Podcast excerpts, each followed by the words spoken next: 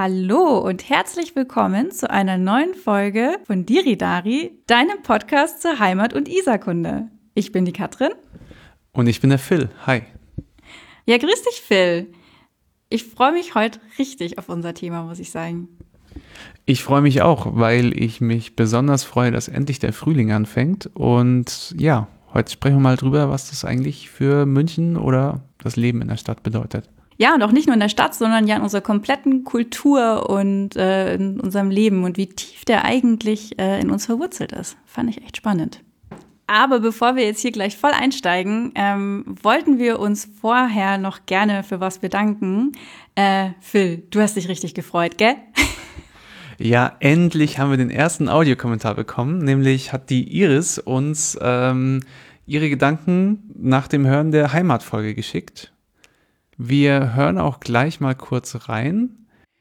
Ich fand auch sehr interessant, dass ihr ähm, genau auf die, die negative Belegung des Heimatbegriffes eingegangen seid. Ich muss gestehen, dass mir natürlich bewusst ist, dass es dieses Denken und diesen Diskurs in der Gesellschaft gibt.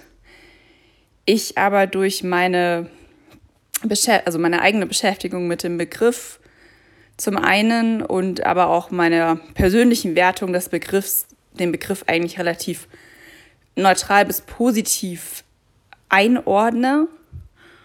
Und ihr geht da ja auch äh, drauf ein und ähm, ich finde das äh, super spannend und bin auch sehr gespannt, wie sich das entwickelt. Also ob der Begriff in Anführungsstrichen irgendwann neutral, weil so ein Begriff wahrscheinlich nie neutral sein kann, aber zumindest ohne so eine extreme Wertung in der Gesellschaft behandelt werden kann.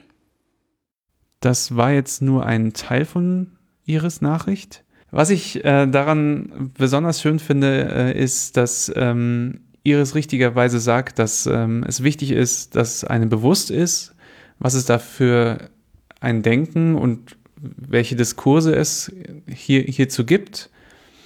Allerdings kann man so einen Begriff auch einfach trotzdem verwenden und äh, wiederum neutral bis positiv besetzen, wenn man sich selbst damit beschäftigt und einfach auch so ein bisschen eine eigene persönliche Wertung damit reinlegt, weil die Begriffe auch dadurch weit, sich weiterentwickeln.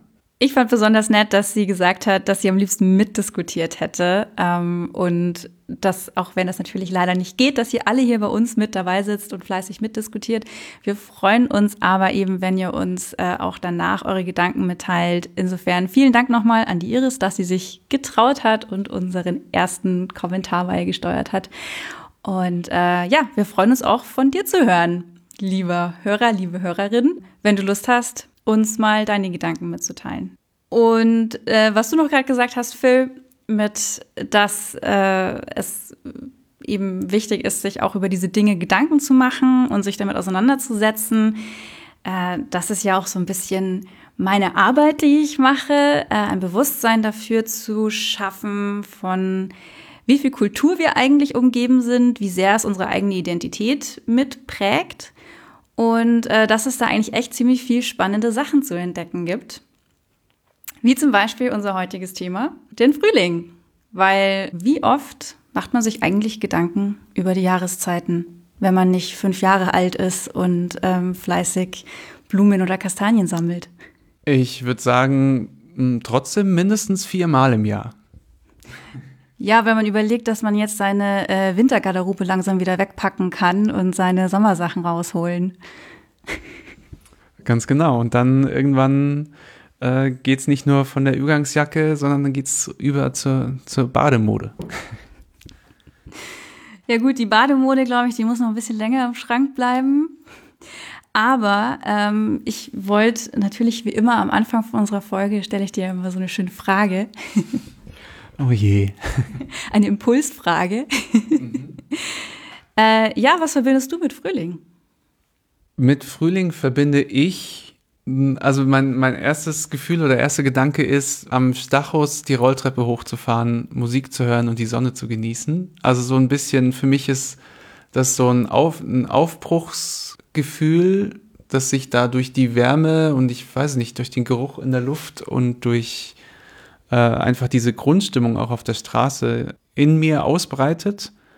Und ähm, ja, ich nehme das oft sehr bewusst wahr, wenn ich tatsächlich alleine spazieren gehe oder irgendwie in der Stadt unterwegs bin. Und ansonsten ähm, ist es eine Zeit für mich, in der man eben anfängt, sich wieder draußen zu treffen, ähm, seinen Kaffee eben auch mal wieder in die Hand nimmt und mit an die Isar oder an in den englischen Garten oder sonst wohin nimmt. Ja, also mh, mm, Hashtag Aufbruch und Hashtag draußen.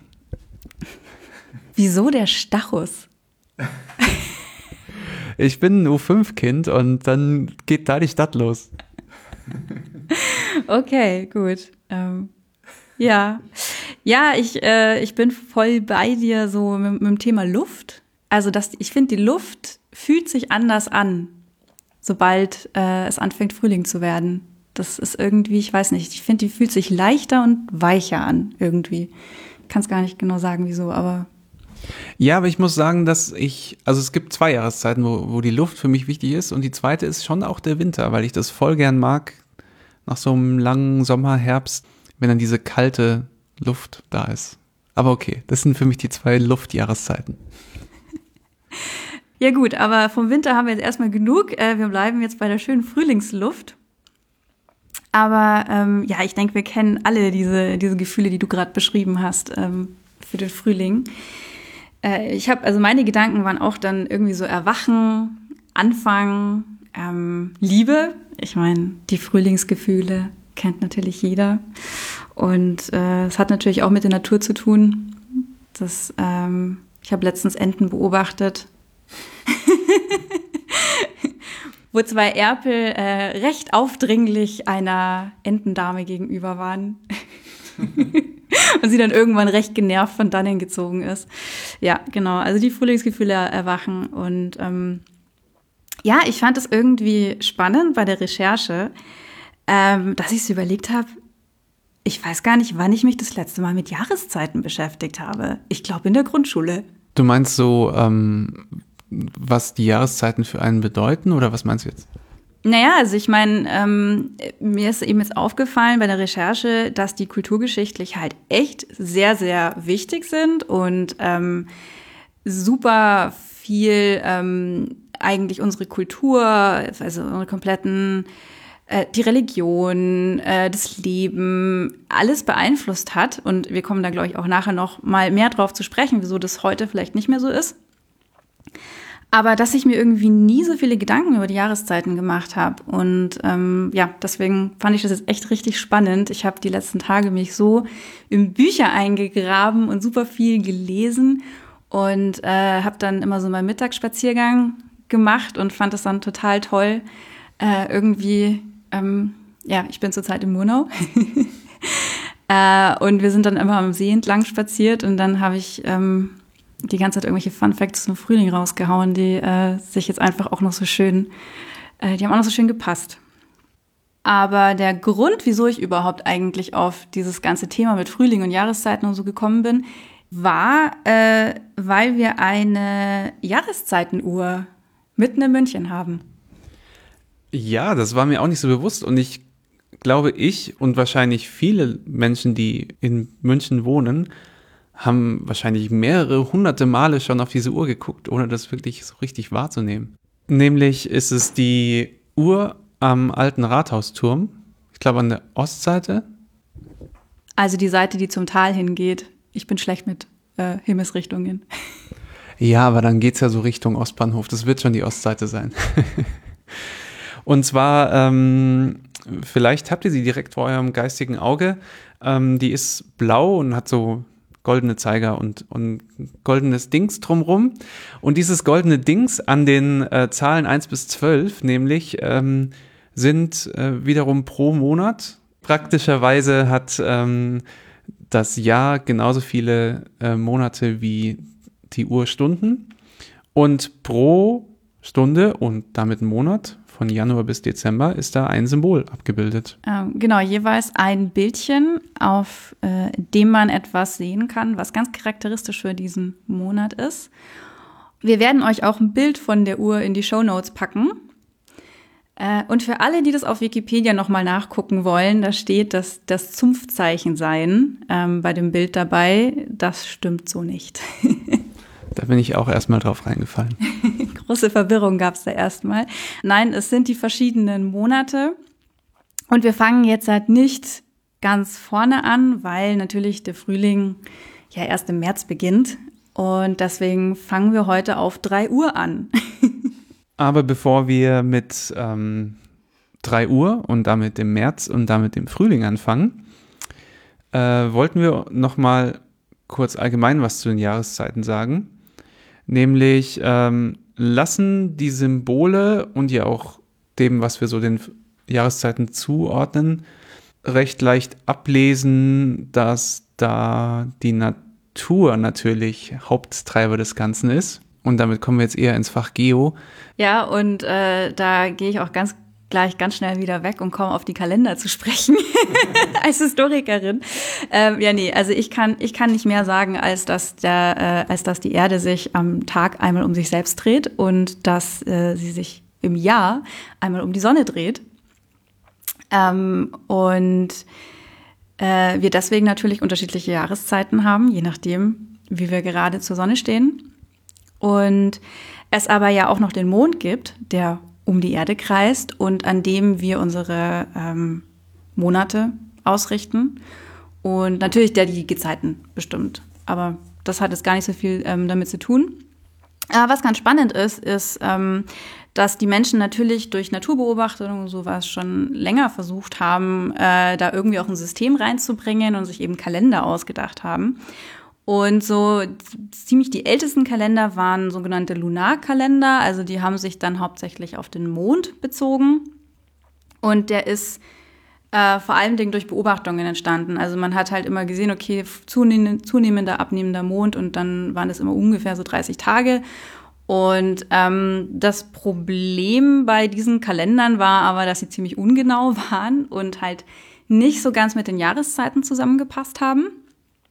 Das heißt, dann haben sich irgendwann sogenannte Lunisolarkalender ähm, herausgebildet.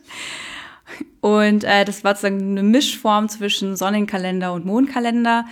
Die haben dann alle drei Jahre zusätzlich zu ähm, den gängigen Monaten noch einen Schaltmonat eingelegt. Äh, und so hat man sich dann an das Sonnenjahr angenähert. Und das waren zum Beispiel die alten griechischen Kalender, der jüdische Kalender und auch die frühen römischen Kalender. Und die Römer haben es dann aber irgendwann geschafft, einen Solarkalender äh, zu erstellen, der sich quasi nur an der Sonne orientiert hat. Und das war dann eben, waren dann Berechnungen. Äh, und unter Julius Caesar wurde dann der julianische Kalender eingeführt.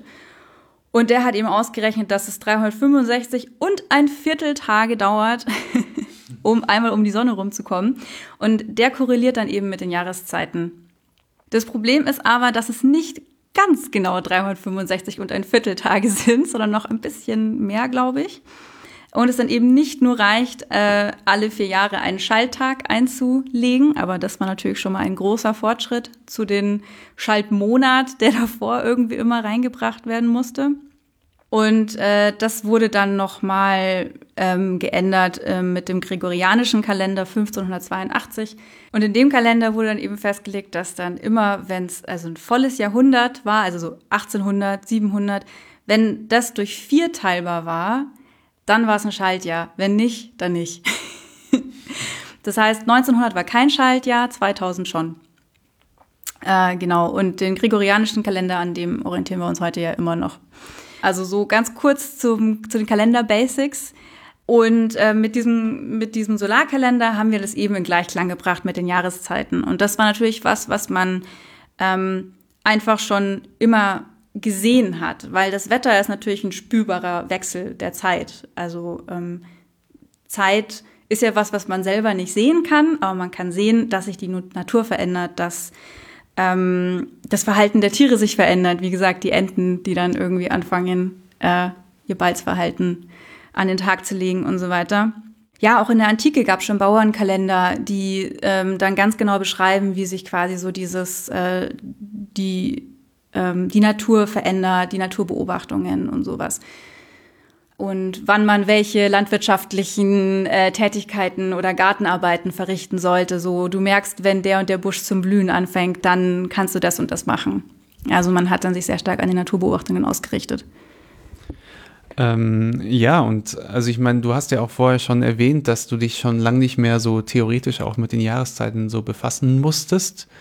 Und in unserer Gesellschaft ist es ja auch so, dass wir bis auf die Tatsache, dass wir, dass es uns manchmal ein bisschen wärmer oder ein bisschen kälter ist, eigentlich recht unabhängig ähm, von den Jahreszeiten leben können. Also wenn man allein schon an den Supermarkt denkt, dann können wir gefühlt eigentlich immer alles kaufen. Da kommen wir jetzt nochmal in andere Themen rein natürlich, ähm, aber ähm, da wirkt sich das wenig auf uns aus. Es gibt natürlich ähm, viele Menschen, die da bewusst ähm, sich damit auseinandersetzen und regional und saisonal auch kaufen wollen und so weiter. Aber so richtig fühlen tun wir es dann doch eben nicht, was das Warenangebot angeht, finde ich.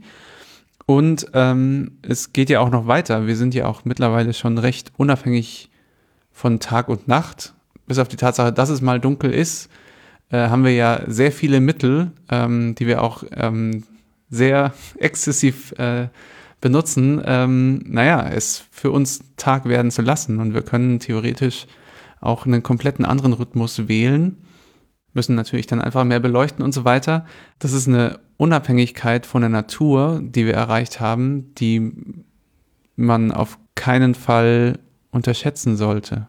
Ja, Stichwort Dunkelheit zum Beispiel wie du schon gesagt hast, so wir haben elektrisches Licht und so. Ist übrigens ganz spannend, dass man ähm, schon früher sehen konnte, also zum Beispiel auch schon so im, in der frühen Neuzeit, 16. 17. Jahrhundert, 16. 17. Jahrhundert und so, ähm, dass es da zum Beispiel große Unterschiede gab, in welcher Gesellschaftsschicht du warst, ob du dann eher nachts aufgeblieben bist oder nicht, weil wenn du dir Kerzenlicht leisten konntest, dann ähm, klar bist du dann länger aufgeblieben. Also es ist nicht so, dass die dann früher alle auch schon um fünf im Bett waren. Aber klar, die Leute, die ähm, eher zur ärmeren Gesellschaft oder unteren Gesellschaftsschicht gehört haben, die sind dann tendenziell, auch wenn es dunkel geworden ist, dann auch relativ bald ins Bett gegangen. Die sind dann zwar nachts noch oft noch mal wieder aufgestanden, das ist auch nochmal ein anderes Thema. Eigentlich haben wir einen ganz anderen Schlafrhythmus, als wie wir ihn heute haben. Aber ja, man hat natürlich dann versucht, halt Licht einzusparen, Kerzen einzusparen und so weiter. Das war, war teures Gut. Und deswegen ähm, waren die Wintermonate auch auf jeden Fall Zeiten, äh, in, in denen das Leben halt nicht so angenehm war. Es war sehr, sehr lang dunkel, es war bitterkalt. Ähm, Gerade der Februar ist ja der kälteste Monat im Jahr, also kurz bevor es in den Frühling reingeht, so gibt's uns der Winter nochmal richtig dicke.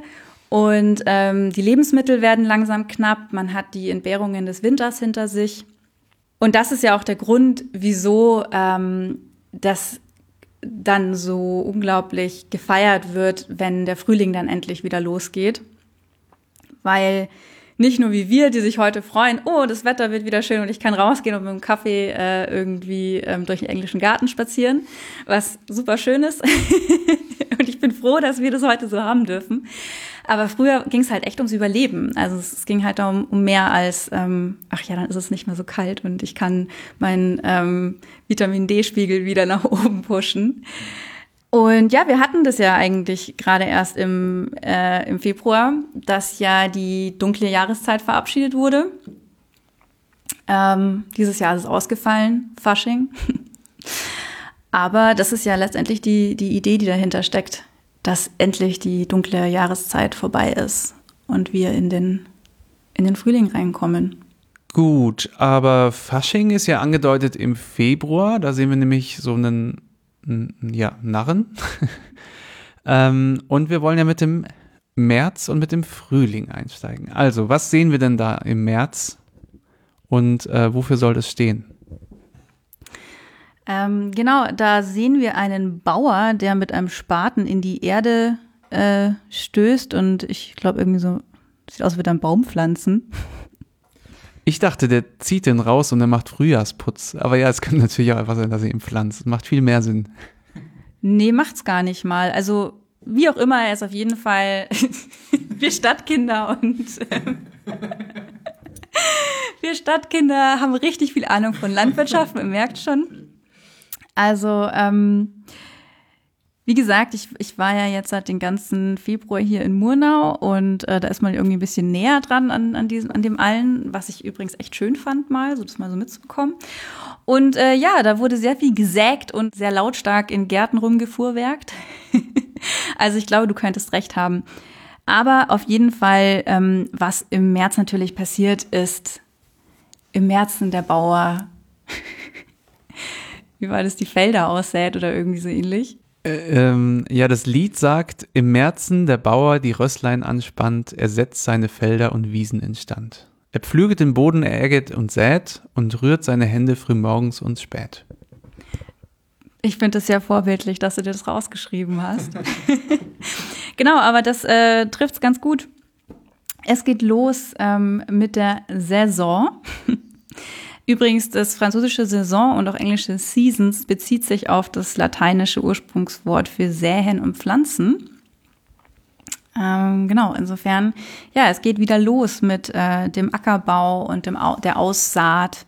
Und äh, ja, wie ich gerade schon gesagt habe, es einfach dieser entbehrungsreiche Winter hat endlich sein Ende.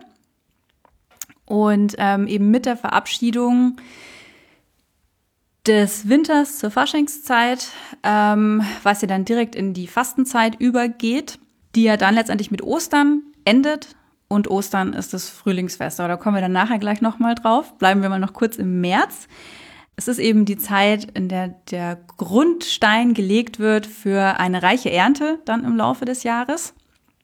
Auch in der Viehzucht ist es natürlich wichtig, weil genauso wie die Enten auch dann die Kühe und Schafe und so weiter Lust auf Liebe bekommen und äh, dann kleine Lämmer und Kälber und so weiter in der Folge geboren werden.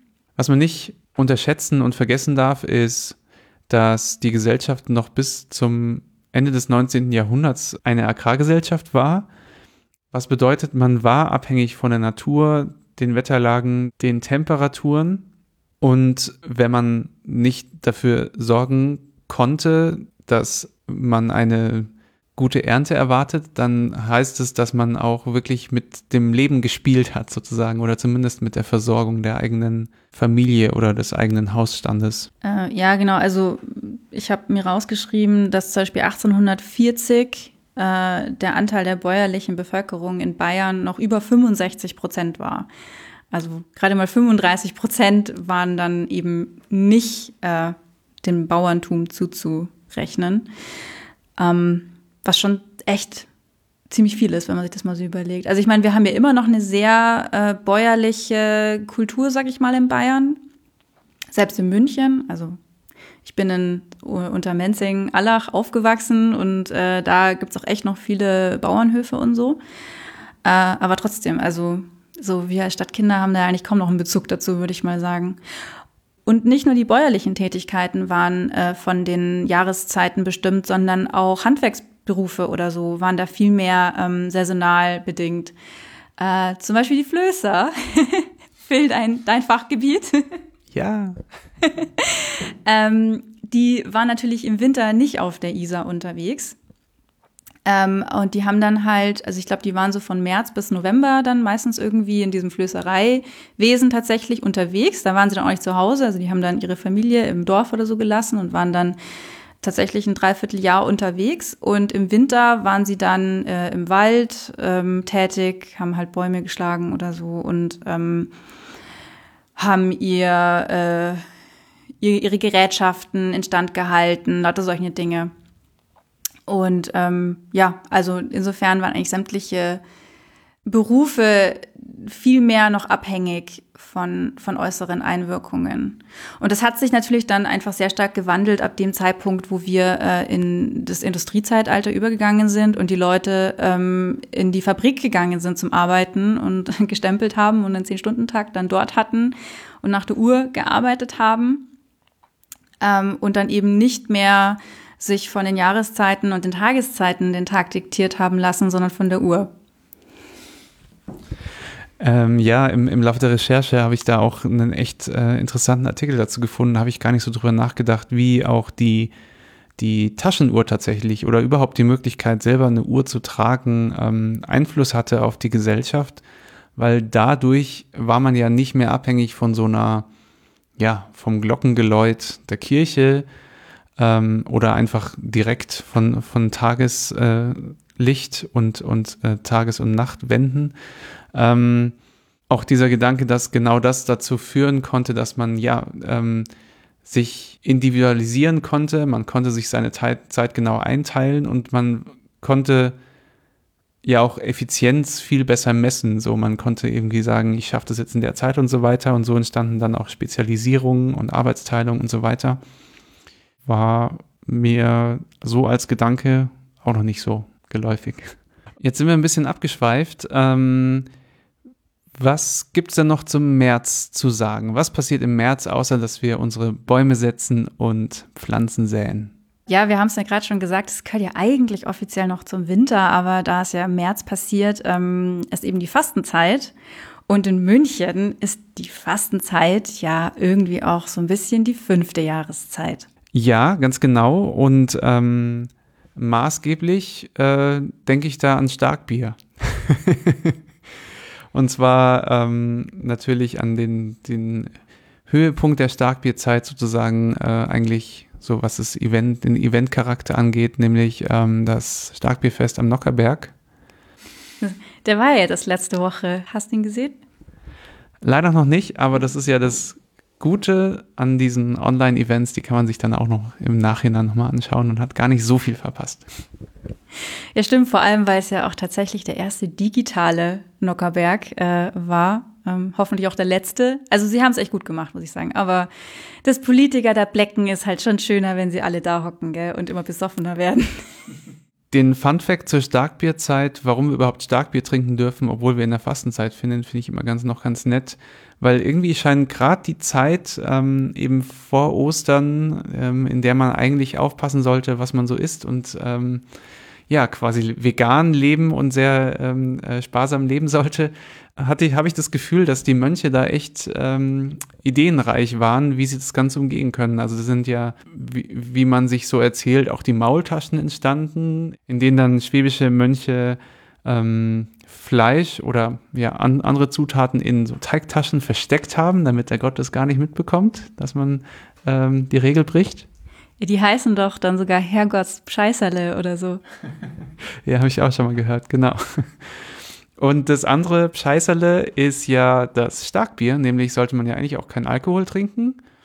Allerdings, ähm, weil man zum einen gab es wohl die Regel, ich weiß nicht, ob sie dann nur für teilweise galt oder äh, warum die nicht so universell dann war, dass es für flüssige Dinge nicht gilt und deswegen war dann Starkbier okay. Also Getränke sozusagen konnten alles sein. Aber ähm, die andere Geschichte, die ich kenne, ist, dass ähm, Mönche dieses gebraute starke Bier ähm, nach Rom bringen haben lassen und äh, den Papst probieren haben lassen, wissentlich, dass das Bier verdirbt, bis es in Rom ankommt. Und dann sollte wohl der Papst äh, kosten und ähm, er hat dann wohl gesagt, naja, also es schmeckt so scheußlich, ähm, wenn ihr wirklich bereit dazu seid, das zu trinken, das dürft ihr meinetwegen auch während der Fastenzeit machen. Ein ziemlich kluger Schachzug. Naja, so oder so, wir haben das, das Starkbier geerbt und dürfen Starkbier trinken in dieser Zeit. Ja, vielleicht noch ganz kurz dazu, äh, woher es eigentlich kommt. Ähm, das wird seit 1651 im Paulanerorden äh, im Kloster Neudeck ob der Au hieß es, ähm, also da, wo jetzt eben auch die Paulaner Brauerei ist, gebraut. Äh, das hieß da Sankt Vater Bier, ähm, weil das eben an in Gedenken an den Heiligen Vater, der das eben eingeführt hat. In Erinnerung wurde es so, so benannt. Äh, und dann haben sie irgendwann angefangen, dieses Bier auch außer Haus an die arme dörfliche Bevölkerung zu verkaufen und haben so ein bisschen ihre Haushaltskasse auch noch ein bisschen auf, äh, ihre Klosterkasse noch ein bisschen mit aufgebessert. Äh, und ja, dann so ab dem 18. Jahrhundert wurde dann immer der Kurfürst zum Starkbieranstich eingeladen. Und äh, der hat dann immer den ersten Krug Bier bekommen. Und das ist ja bis heute so, dass der Ministerpräsident den ersten Schluck bekommt. Äh, und ja, dann so ab 1799 wurde das Heilig-Vater-Fest gefeiert. Das war das größte Volksfest bis dahin, das es in München gab. Und so ist dann die Tradition äh, des Volksfest am Nockerberg entstanden. Es war allerdings auch das Jahr, in dem dann das Kloster aufgelöst wurde im Zuge der Säkularisierung. Und äh, das, die, das Klosterbräuhaus wurde enteignet und dann von einem gewissen Franz Xaver Zachal übernommen. Äh, und der hat dann eben dieses Starkbier weitergebraut. Und ähm, ja, der hat dann auch die ganze Feierlichkeit noch verlängert und da ist dann das eben unser heutiges Starkbierfest draus entstanden. Ähm, ja, falls ihr euch fragt, woher das der Blecken eigentlich kommt, das, da habe ich ähm, ähm, mich nämlich auch schon immer gewundert, was das eigentlich bedeutet und so weiter. Das ist unabhängig vom Nockeberg eine bayerische Tradition, die so ein bisschen daher kommt, dass ja eigentlich die Wirte so ihr, ihr Stamm, ähm, ihre Stammkundschaft ganz gut kennen und so weiter. Und das ist ja so, so ein, zur guten Art gehört, dass der, dass der Wirt gerne mal mit dem ganzen Tratsch, den er aus dem Dorf kennt, ähm, seine Gäste auch aufziehen darf und dass es auch in Ordnung sein muss, dass der Wirt seine Gäste damit so ein bisschen bloßstellt auch. Am Nockerberg sehen wir quasi die Reihenform davon, wo, wo dann die Politiker ähm, mit Rang und Namen kommen und äh, dann von einem Festredner, nicht nur von dem Wirt dort, ähm, ja, zur Schau gestellt werden. Diese erste ähm, Salvator-Rede wurde 1891 gehalten äh, aber also diese Tradition dieses kabarettistischen Dableckens äh, gibt es dann seit den 50er Jahren am Nockerberg. Ja, insofern, das ist zwar nicht so richtig Frühling, aber es ist eben in der Fastenzeit im März und ähm, kündigt ja dann auch schon langsam den Frühling an, weil natürlich das Ende der Fastenzeit ähm, fällt mit Ostern zusammen. Und äh, damit kommen wir jetzt eigentlich auch schon fast in äh, den nächsten Monat rein. Ostern orientiert sich nämlich äh, an ähm, dem Frühlingsanfang. Und äh, wann der Frühlingsanfang ist, das, äh, da gibt es ganz viele unterschiedliche Meinungen dazu, je nachdem, wen du fragst, ob du einen Meteorologen fragst oder einen Katholiken oder äh, einen Astronomen. Da wird es immer eine andere Antwort geben. Ähm, also die Katholiken haben sich äh, im Jahr 325 darauf geeinigt, dass der 21. März der Frühlingsanfang ist ähm, und haben sich da an der sogenannten ähm, Tag- und Nachtgleiche orientiert. Das ist der, äh, die Frühlingsnachtgleiche. Das heißt quasi der Tag, an dem Tag und Nacht genau zwölf Stunden jeweils lang sind. Daran orientiert sich unser heutiger Frühlingsanfang, zumindest der ähm, astronomische beziehungsweise kalendarische immer noch. Allerdings äh, ist der nicht, wie man irgendwie immer meint, dass der immer am 20. wäre. Der, je nachdem, das ähm, variiert so ein bisschen nach Jahren, ist der entweder am 19., 20. oder am 21. Ich glaube, dieses Jahr ist er am 20. Ja. Und äh, die Römer haben zum Beispiel den Frühlingsanfang immer am 25. März gefeiert. Also da, ja, es war immer so um diesen Dreh rum. Der Ostertermin, der errechnet sich eben aus dem katholischen Frühlingsanfang vom 21. März. Und zwar ist das immer, also der Ostersonntag ist immer der erste Sonntag nach dem ersten Frühlingsvollmond. Das ist absolut verkopft. Ja, Stimmt. Aber von diesem Ostertermin errechnen sich dann alle anderen ähm, darauf folgenden Tage im ähm, römischen Kirchenjahr. Und damit kommen wir jetzt zur vierten Darstellung auf unserer Uhr. Nämlich, also ich habe im ersten Moment gedacht, da geht äh, ein Lamm segeln. Aber äh, ich kann mir schon gut vorstellen, dass es eben für Ostern steht. Und ähm, wir sehen da eher so, ein, so eine Flagge, auf der ein Kreuz zu sehen ist. Und das Schiff wäre auch ein bisschen löchrig, wenn das ein Schiff wäre.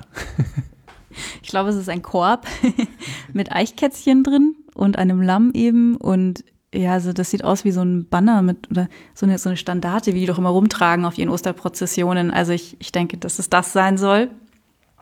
Ähm, ja, ist ein, ein Osterlamm im April. Ostern wird ja äh, auch immer wieder gesagt, das wäre so ein aus eigentlich so ein heidnisches Fest und das hat sicherlich auch heidnische Elemente drinnen. Auf jeden Fall. Die meisten der christlichen Traditionen in unseren Breitengraden haben irgendwie heidnische Elemente drin, einfach weil die Christen das immer alles mit aufgegriffen haben, um den Heiden das irgendwie ein bisschen geschmackiger zu machen, dass sie doch äh, zum Christentum übertreten sollen und ihnen jeden Grund nehmen wollten, wieso sie bei ihren alten Göttern bleiben sollen. Also eigentlich ist Ostern ja aus äh, dem Pessachfest entstanden, also dem jüdischen Frühlingsfest. Und es ist auch ganz spannend, dass eigentlich so diese ganzen alten jüdischen Feste in der Bibel ursprünglich wieder landwirtschaftliche Feste waren. Also Pessach war ganz ursprünglich auch ein Frühlingsfest, wo man Lämmer geschlachtet hat und ungesäuertes Brot gegessen hat. Ähm, und später wurden diese ähm, Feste dann auch noch historisch aufgeladen. Also man hat es dann in diese ganze Bibelgeschichte mit ein äh, fließen lassen und dann hat man mit Pessach auch noch der, den Auszug aus Ägypten in Verbindung gebracht, wo er das Volk Israel äh, vom ägyptischen Pharao äh, dann geflohen ist und danach dann durch die Wüste gewandert ist. Daran wird eigentlich am Pessach jetzt erinnert. Das ist ganz elementar für das Judentum, dann später eben auch für das Christentum, dass es diese landwirtschaftlichen Feste, die da gefeiert wurden, sozusagen dann mit historischen Ereignissen in Verbindung gebracht wurden. Also, dass man das in diesen ganzen heißgeschichtlichen Ablauf aus der Bibel so äh, mit eingebunden hat. Im Unterschied zu den Römern, die halt vorher einfach nur eben ihre heidnischen Götter angebetet haben und sich gefreut haben, dass der Frühling wieder da ist und sich erzählt haben, wieso und so weiter, haben, haben die Christen und die Juden das eben sehr viel mehr aufgeladen. Und äh, ja, also diesen Zusammenhang zwischen Ostern und Pessach hörst du nach zum Beispiel im italienischen Pasqua. Ähm, ist eben sehr viel näher dann noch an, an diesem Pessach dran. Und Ostern kommt wahrscheinlich eher, genauso wie Easter. Also da gibt es verschiedene Ansätze, woher das kommt, aber wahrscheinlich irgendwie so aus dem Altgermanischen oder sowas, eventuell mit Osten, also da, wo die Sonne aufgeht, oder Aurora, also so Morgenröte, Dämmerung, Sonnenaufgang. Es geht wieder los. Äh, ja, klar, und dann Ostern war natürlich die Auferstehung Christi. Das heißt, es ist das höchste Kirchenfest überhaupt. Also das ist wahrscheinlich auch der Grund, wieso das hier auf unserer Uhr ist, weil es natürlich einfach das aller, allerhöchste Fest ist, das es überhaupt gibt. Ja, und also dass dann eben auch die ähm, die Juden und dann auch die Christen ihren kompletten Festkalender und ähm, ihre ganze Religion auf diesen Jahresrhythmus auch ausgelegt hat und eben alles kalendarisch festgelegt hat, auch wann welche ähm, Abschnitte in der Kirche vorgelesen werden oder in der Synagoge. Ähm, und sagen, dass ständig so ein wiederkehrender Zyklus ja auch ist da sieht man, dass das Christentum so eine, so eine Omnipräsenz von, von Kalendern und Uhren äh, eingeführt hat, was vorher nicht so üblich war. Da hat man schon Tage gehabt und gefeiert und man hat so Tag- und Nachtunterschied gemacht. Aber ähm, was beim Christentum dann auch neu war, dass sie das Ganze im Stundentakt sogar noch äh, eingeführt haben und ähm, zum Beispiel die Mönche dann Stundengebete hatten und das ganz genau festgeschrieben war, wann sie was zu beten hatten. Und es geht auch ein bisschen so eben mit in die Richtung, was du vorhin angesprochen hast, mit, den, mit diesen Uhren, die dann plötzlich überall mit dabei waren. Ich finde schon, dass München da auch ähm, besonders viel Glockengeläut hat. Also ich kriege das auch immer wieder zu hören von Gästen aus anderen Städten, aus anderen Teilen Deutschlands. Aber bei euch läuten echt oft die Kirchenglocken. Jede Viertelstunde. Ja, also da gibt es ja auch immer wieder so Rechtsstreite und sowas, ähm, dass die äh, nachts dann irgendwie nicht läuten dürfen oder ob die am, äh, ich meine, die läuten ja eigentlich auch äh, zu den zu den Gebetszeiten und das ist ja teilweise um sechs Uhr früh äh, und ich glaube, manche dürfen das dann auch gar nicht mehr. Ähm, also ja, ich meine, wir sind halt immer noch einfach sehr katholisch hier und die Kirche möchte halt auch einmal eben immer diese akustischen Signale setzen, wann es Zeit fürs Gebet ist und äh, wann der Gottesdienst losgeht und all diese Dinge. Ähm, und es ist aber halt auch so eine Erinnerung daran, dass die Zeit hier auf Erden kostbar ist und dass sie aber auch vergänglich ist und es erinnert dadurch indirekt auch immer wieder an die, an diesen Endzeitglauben und eben an diese Erwartung des Messias. Und äh, in dieser Tradition steht eben auch diese ständige Wiederholung im Jahresrhythmus. Also an Ostern ist quasi die Auferstehung Christi Und ähm, an Weihnachten ist die Geburt Christi und also es ist so dieses ständige sich wiederholen dieser ähm, wichtigen Ereignisse im Leben Christi und was ja symbolisch steht für das Leben eines Christen, der ja auch darauf wartet, dass er dann, wenn die Zeit gekommen ist, ähm, auch auferstehen kann. Die wird quasi im Jahresrhythmus immer wieder vorgeführt und eben auch über solche akustischen Signale dann immer wieder in Erinnerung gerufen, worum es eigentlich geht, dass du darauf wartest, dass du irgendwann mal äh, quasi auch wieder auferstehen kannst. Und äh, da, dafür steht eigentlich auch Ostern. So. Jetzt macht mir das Geläut auch noch richtig Stress, oder wie? ja, jetzt weißt du, wieso manche Leute da so aggressiv drauf reagieren. Oh je. Ja, verstehe ich ganz gut. Naja, ähm, der April ist geprägt von Ostern und von diesen Festlichkeiten und ähm, was passiert denn sonst noch so in der Stadt? Ganz profan. Die Biergärten haben wieder aufgemacht. also normalerweise so, glaube Ende März oder so geht es meistens wieder los mit der Biergartensaison. Ich meine, kommt aufs Wetter drauf an, mal wieder. Das ist wahrscheinlich das Einzige, was wir in München noch merken. Das Wetter, es wird warm, ah, die Biergärten machen auf. ja, die heutige Uhr hätte wahrscheinlich nur irgendwie Hälfte des Jahres ähm, einen Biertisch dargestellt und die andere Hälfte, weiß ich nicht, eine Couch. Und weil wir uns noch nicht genug mit dem Bier beschäftigt haben heute, das Bier scheint doch, nicht der Kaffee, sondern das Bier scheint sehr wichtig zu sein im Frühling. Ähm, das Frühlingsfest findet ja auch noch statt. Ähm, bei der Recherche habe ich mir gedacht, boah, voll cool, da können wir dann schon mal, wir haben eh noch mal eine extra Wiesen- und Oktoberfest-Folge geplant und so weiter. Da gibt es ja viel zu sagen. Aber das Frühlingsfest so als kleine, kleines Geschwisterchen, ähm, dachte ich, da ist bestimmt auch viel Tradition dahinter. Aber leider gar nicht so spannend. Irgendwann in den 60ern angefangen, aber recht viel mehr ist dann da gar nicht mehr so zu sagen, oder? Ja, nee, also ich glaube, das war einfach, äh, dass die Wirte und Schausteller gern noch eine weitere Einnahmequelle gehabt hätten. Ich glaube, das der schnöde Mammon war es mal wieder. Stiridari. Wie immer. Naja, und ähm, damit kommen wir in den nächsten Monat. Und zwar ist es dann der fünfte, nämlich der Mai. Da sehe ich jetzt wiederum auf der Uhr, naja, zwei Mädchen, die Blumen schon pflücken. Sind wir schon am Ernten?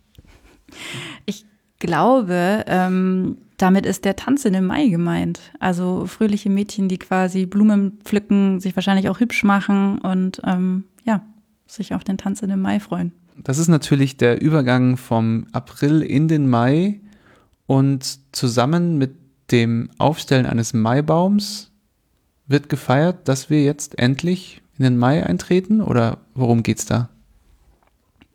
Ähm, ja, also das war auch äh, in vielen Regionen früher eigentlich dann so der Frühlingsanfang, erst so der richtige. Ähm, Wie viele Gelegenheiten finden die Leute eigentlich noch, den Frühlingsanfang zu feiern? Ja, ich glaube, wie wir letztens schon festgestellt haben, sie wollten einfach nur mal wieder eine gute Party feiern. ähm, also die, ja, die Menschen haben halt schon immer gerne jede Gelegenheit genutzt, um, ein gutes Fest zu feiern. Ähm, Allerdings, bevor wir jetzt äh, so ganz in den Mai eintauchen, eigentlich ist ja die Nacht vom 30. auf April auf den 1. Mai auch noch besonders. Sag bloß, du bist nie in deiner Jugend in dieser Nacht um die Häuser gezogen und hast Unheil gestiftet.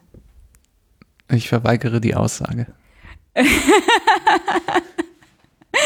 okay. Also dir sagt der Begriff Freinacht überhaupt nichts, oder? Hm, schon mal gelesen, glaube ich. ähm, ja, also die, ich, ich habe keine Ahnung, ob das heute noch gemacht wird, ehrlich gesagt. Also ich kenne es aus meiner Jugend. Es klingt jetzt so, als wäre das so lange her. Ähm, ein Weilchen schon. Also ich war natürlich brav. Ich war ein, ein sehr schreckhaftes kleines Mädchen. ich, war, ich war ein sehr schreckhaftes Kind. Ähm, ich äh, bin da immer zu Hause geblieben, weil mich das gestresst hat, dass die da immer alle so, so laut rumgeböllert haben mit ihrem Rasierschaum und so weiter. Das fand ich komisch. Aber ähm, ja, also ich meine, da sind schon immer viele Jugendliche durch die Gegend gezogen und haben äh, Sachen versteckt, weggeräumt, ähm, irgendwie, ja, Tier Türklinken angeschmiert und so weiter. Äh, inzwischen ist es ja teilweise echt grenzwertig, was so gemacht wird. Aber der ursprüngliche Brauch, und das fand ich ganz spannend, kam daher, dass ähm, es gab mehrere Freinächte, nicht nur die vom 1. Mai, sondern zum Beispiel auch vom Pfingstsonntag, glaube ich, oder sogar vom Ostersonntag, ähm, dass nämlich immer in Nächten, bevor ein Feiertag war, so ein wichtiger Feiertag, an dem man kein Gerät rumliegen lassen sollte, das hat sich nicht geschickt. Und die Bauern, die dann quasi vergessen haben, ihre Sachen wegzuräumen, die wurden dann von der Jugend quasi aufgeräumt und dann teilweise auf dem Scheunendach oder so wieder äh, aufgebaut oder so. Ähm, also es war eigentlich auch so ein bisschen so eine, so ein, ähm, ja, ein bisschen darauf aufmerksam machen, wer sich denn nicht so dran gehalten hat an, an, an die Konvention, dass man am, am Feiertag nichts rumliegen lässt. Das ist ja interessant, das habe ich nicht gewusst. Ähm, und wenn du es so erzählst, klingt es auch ein bisschen so, als würde das Maibaumklauen da auch mit reingehören. Und zwar gibt es ja den Brauch, am 1. Mai den Maibaum aufzustellen. Und ähm, eine Tradition, die es hierbei auch noch gibt, ist, dass man versucht, ähm, bei sozusagen gegnerischen Dörfern oder Gemeinden den Maibaum zu klauen. Da gibt es auch ein ganz genaues Regelwerk, nämlich darf man das nur machen, wenn man selbst auch einen Maibaum aufstellt wenn der Baumstamm schon in der Ortschaft ist. Das heißt, man kann es jetzt nicht direkt äh, nach dem Schlagen im Wald machen oder so. Und ähm, dann gibt es nochmal Spezialitäten wie man muss ihn über die Ortschaftsgrenze tragen, mit Manneskraft sozusagen und, und weitere Dinge. Absolut, ja. Also das gehört genau auch in, in diese Geschichte mit rein. Äh, ja, das ist auch regional total unterschiedlich. Also da, das ist, glaube ich, wahrscheinlich nochmal von Gemeinde zu Gemeinde äh, unterschiedlich. Und ich möchte mich da auch überhaupt nicht hier irgendwie zu weit aus dem Fenster legen, sonst lehnen, sonst kriegen wir gleich aufgebrachte Zuschriften von irgendwelchen Burschenvereinen oder so, dass wir das ja völlig falsch jetzt hier dargestellt haben. Ähm, aber genau, also Stichwort Burschenvereine, das machen ja meistens, äh, zumindest in Bayern hier, so die, die Burschenvereine, die ja noch fürs Maibaum schnitzen und die Figuren schnitzen und so ja oft dann äh, zuständig sind. Ja, und äh, wie es dann passiert, das ist tatsächlich so, dass man dann einfach diesen Baum, der dann in, im Ort liegt, einfach mitnimmt und mit ins eigene Dorf holt. Und da gibt es dann auch nochmal eigene Regeln, wie man das verhindern kann. Wenn man es dann schafft, die, die Hand drauf zu legen und sagt, dass der hier bleibt, dann bleibt er auch da und dann ist es quasi, ähm, äh, quasi gilt es als verhindert. Und äh, wenn man sich jetzt so denkt, naja, München wird es bestimmt gut schaffen, den Maibaum gut zu bewachen. Wir haben genug Polizei. Äh, das ist gar nicht so lange her, dass der Maibaum von München auch geklaut wurde. Ja, der vom Viktualienmarkt, der wird ja immer von den äh, Brauereien gesponsert. Und äh, der letzte Maibaum, der aufgestellt wurde, das war 2017. Und da hat tatsächlich ein ähm, äh, Burschenverein geschafft, den äh, aus der Werkstatt rauszuklauen. Ich glaube, der war irgendwie der war, der lag, glaube ich, im Augustiner Biergarten. Da am, an der Hackerbrücke da in der Nähe. Echt, lag der schon da? Weil ich dachte, ich hätte Aufnahmen gesehen, dass sie den aus der Werkstatt rausgeklaut hätten. Also, ähm, die Doku, die ich dazu gesehen habe. also die, ähm, diesen kleinen Bericht, den ich dazu gesehen habe, war, äh, da beschreiben sie, dass der im, im Augustiner Biergarten, wahrscheinlich, oder es kann sein, dass es da die Werkstatt wiederum war, wenn es da eine gibt, äh, weil sie eben genau beschreiben, dass sie noch warten mussten, bis alle Kundschaft weg war und so weiter und den dann da rausgeklaut haben. Ah. Ja, das macht es ja noch interessanter. Also schön finde ich ja, dass die dann danach den wieder raushandeln müssen. Also diejenigen, denen der geklaut wurde, die müssen dann zu der Partei gehen, äh, wo der Maibaum ist und dann müssen sie den wieder auslösen. Und ähm, das passiert meistens in Form von Naturalien. Und äh, wenn man sich nicht einig wird, dann wird der Maibaum im gegnerischen Dorf sozusagen als Schandmal aufgestellt und ähm, dann danach, glaube ich, zu Kleinholz verarbeitet oder so. Aber äh, in dem Fall haben sie es geschafft und ähm, haben sich geeinigt auf Bier und Brotzeit. Das muss man auch sagen, ist geschenkt für eine Brauerei. Das die an so einen Burschenverein ein paar Fässer Bier abgeben. Naja, gut. Also jedenfalls haben sie ihren Maibaum wiederbekommen. Und äh, die, ähm, sie, haben, sie haben zumindest gesagt, dass sie schön finden, dass diese bayerische Tradition noch so ehrenwert gepflegt wird. Und ähm, wie schon gesagt, das letzte Mal wurde 2017 ein Baum aufgestellt. Jetzt allerdings brauchen wir einen neuen. Und deswegen eigentlich letztes Jahr, aber wegen Corona hat es leider nicht stattgefunden. Dieses Jahr, planmäßig, wird jetzt der nächste und neue aufgestellt am Viktualienmarkt. Ja, und falls ihr jetzt da vorbeischauen wolltet und euch den anschauen wolltet, er steht leider nicht mehr. Er wurde nämlich schon abgebaut, bevor klar war, dass quasi diese neue Maibaumaufstellung nicht stattfinden kann. Das heißt, wir haben jetzt schon seit über einem Jahr keinen Maibaum am Viktualienmarkt stehen. Es ist auch nicht so, dass man jetzt hinkommen kann und sagen kann, ich habe äh, gut trainiert, ich, ich kann helfen beim Aufstellen, weil mittlerweile macht es natürlich auch schon die Berufsfeuerwehr. Da kann man jetzt nicht noch mit, mit anpacken. Das gibt es zwar noch in manchen Ortschaften, dass da wirklich äh, ganz traditionell ähm, dieses äh, teilweise viele Tonnen schwere Stück Holz hochgehieft wird, aber in München schon nicht mehr. Was ich übrigens auch nicht wusste, äh, dass es Wettersegen gibt. Hast du davon schon mal gehört? Nee, aber ähm, klingt erstmal gut. Kann man sich da wünschen, wie es wird?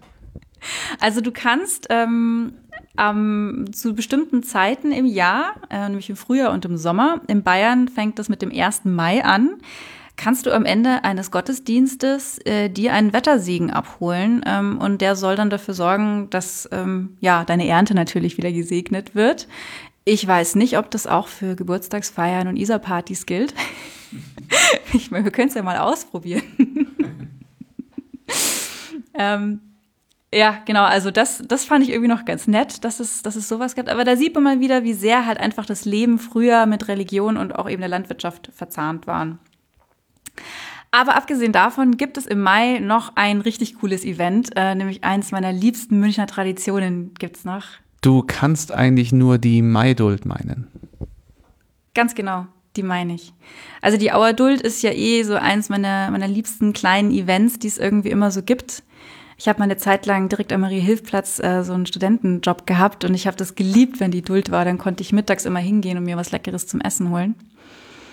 Ähm, was mich überrascht hat, ist, dass es die erste Duld in München anscheinend schon 1310 gab. Allerdings nicht dort am Maria-Hilf-Platz, weil ähm, das zu dem Zeitpunkt noch gar nicht München war. Die Au wurde nämlich erst äh, 1854 eingemeindet. Wir haben ja drei Dulden im Jahr, also die ähm, Jetzt im Mai ist dann die Maiduld. Genau, im Sommer ist die Jakobiduld. Und dann im Herbst ist noch die Kirchweihduld. Und die Jakobiduld hat halt ihren Namen dann eben vom St. Jakobsplatz, äh, wo sie zum ersten Mal stattgefunden hat. Ähm, glaube, dass die schon ab dem 18. Jahrhundert dann irgendwie äh, dort eben in der Au waren. Aber die Au wurde eben erst im 19. Jahrhundert eingemeindet. Insofern ist es dann erst offiziell münchnerisch gewesen. Aber ähm, wir sind sehr besitzergreifend und äh, behaupten einfach alle Sachen, die, auch wenn sie damals noch außerhalb von München waren, gehören zu unserer Stadtgeschichte dazu. Insgesamt kann man wohl sagen, ähm, die Frühlingszeit ist die Zeit, wo das Jahr wieder so richtig losgeht und ähm, das merkt man daran, dass echt viele Feste traditionell stattfinden.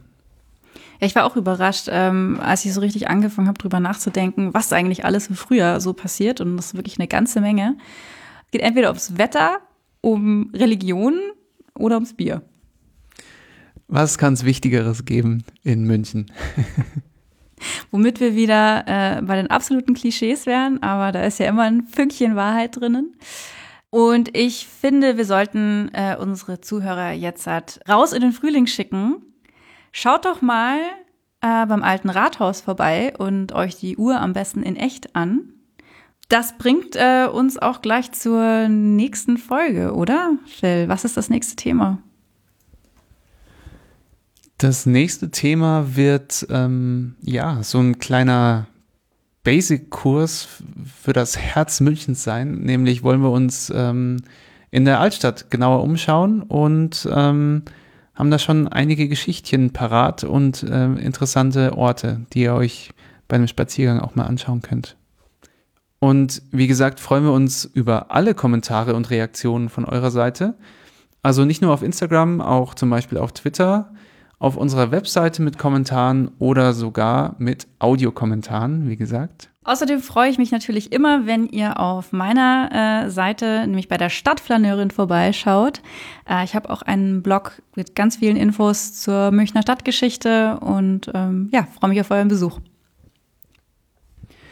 Schaut da auf jeden Fall rein und passend zu dem Thema heute wollen wir euch einen Musiktipp mitgeben. Nämlich ist es ein Song, der passenderweise Frühling heißt. Ja, von einer Münchner Künstlerin, äh, nämlich Fiverr. Und ich fand es sehr cool, weil wir beide sie eigentlich sehr gerne mögen. Und der Song eben so ein bisschen äh, die Jahreszeiten und eben ganz besonders den Frühling zum Thema hat. Ja, ist wirklich ein ganz, ganz großer Musiktipp. Das ist für mich äh, ja eine der schönsten Liebeserklärungen an die Stadt eigentlich und auch an, an Freundschaft so grundsätzlich. Und performt wird das Ganze mit der Jazz Rausch Big Band. Ist auch eine große Empfehlung von mir. Ja, in diesem Sinne, äh, wie gesagt, schicken wir euch raus in dieses wundervolle äh, Frühlingserwachen, freuen uns auf die nächste Folge und hoffen, dass ihr wieder mit dabei seid. Und bis dahin sage ich Tschüss. Bis dahin.